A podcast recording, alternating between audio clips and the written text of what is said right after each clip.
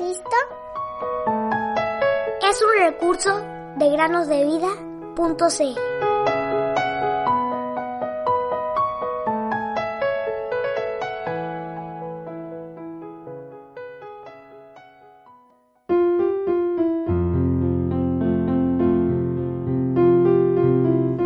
Es pues la fe la certeza de lo que se espera, la convicción de lo que no se ve.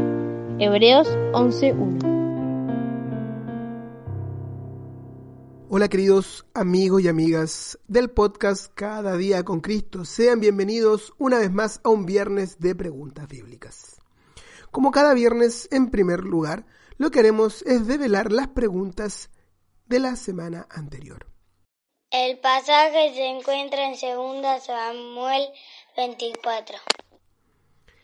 La primera pregunta decía, da el nombre del rey, el general y el profeta que Dios utilizó como mensajero para el rey.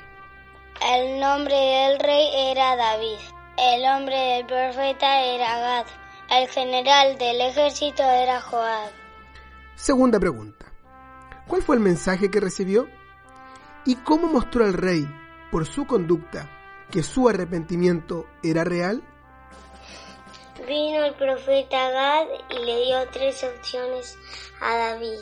Una era, ¿quieres que te venga siete años de hambre en tu tierra?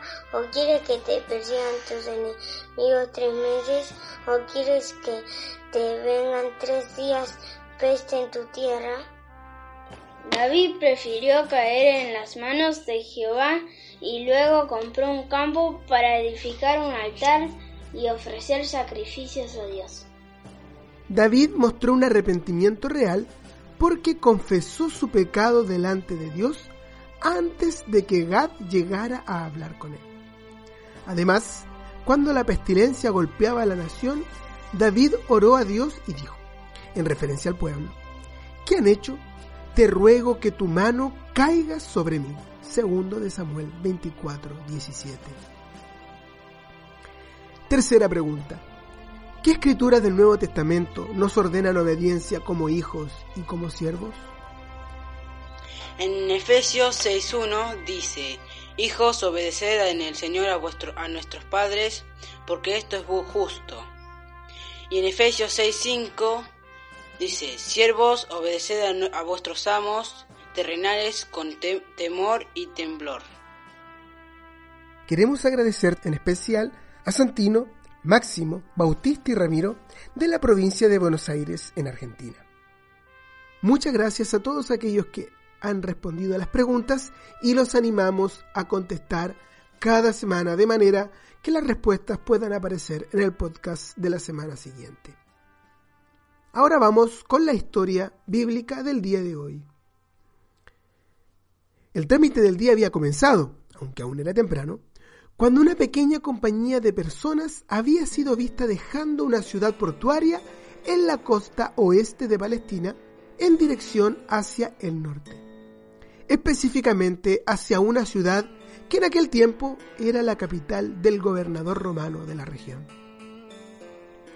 La compañía estaba constituida de personas de diversas nacionalidades, muy probablemente, y al menos uno de ellos que en otras circunstancias habría rechazado ser visto en compañía de aquellos con quienes estaba sosteniendo una relación amistosa, se dirigía a cumplir una misión para la cual, muy probablemente, no se sentía preparado. Primera pregunta.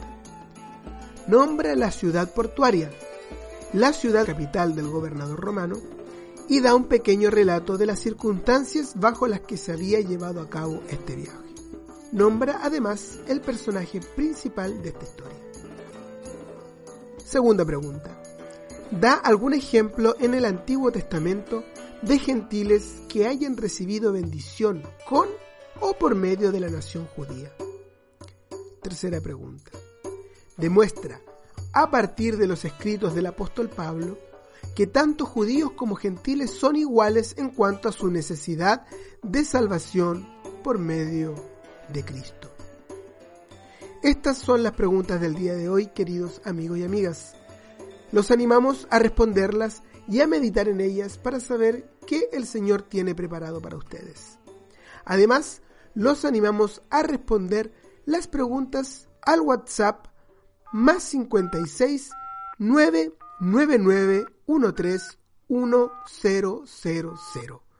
Como siempre, las preguntas que nos envíen serán puestas en el podcast de la semana siguiente, así como el nombre de los que contesten. Si envían sus respuestas en audio, estas serán reproducidas el próximo viernes.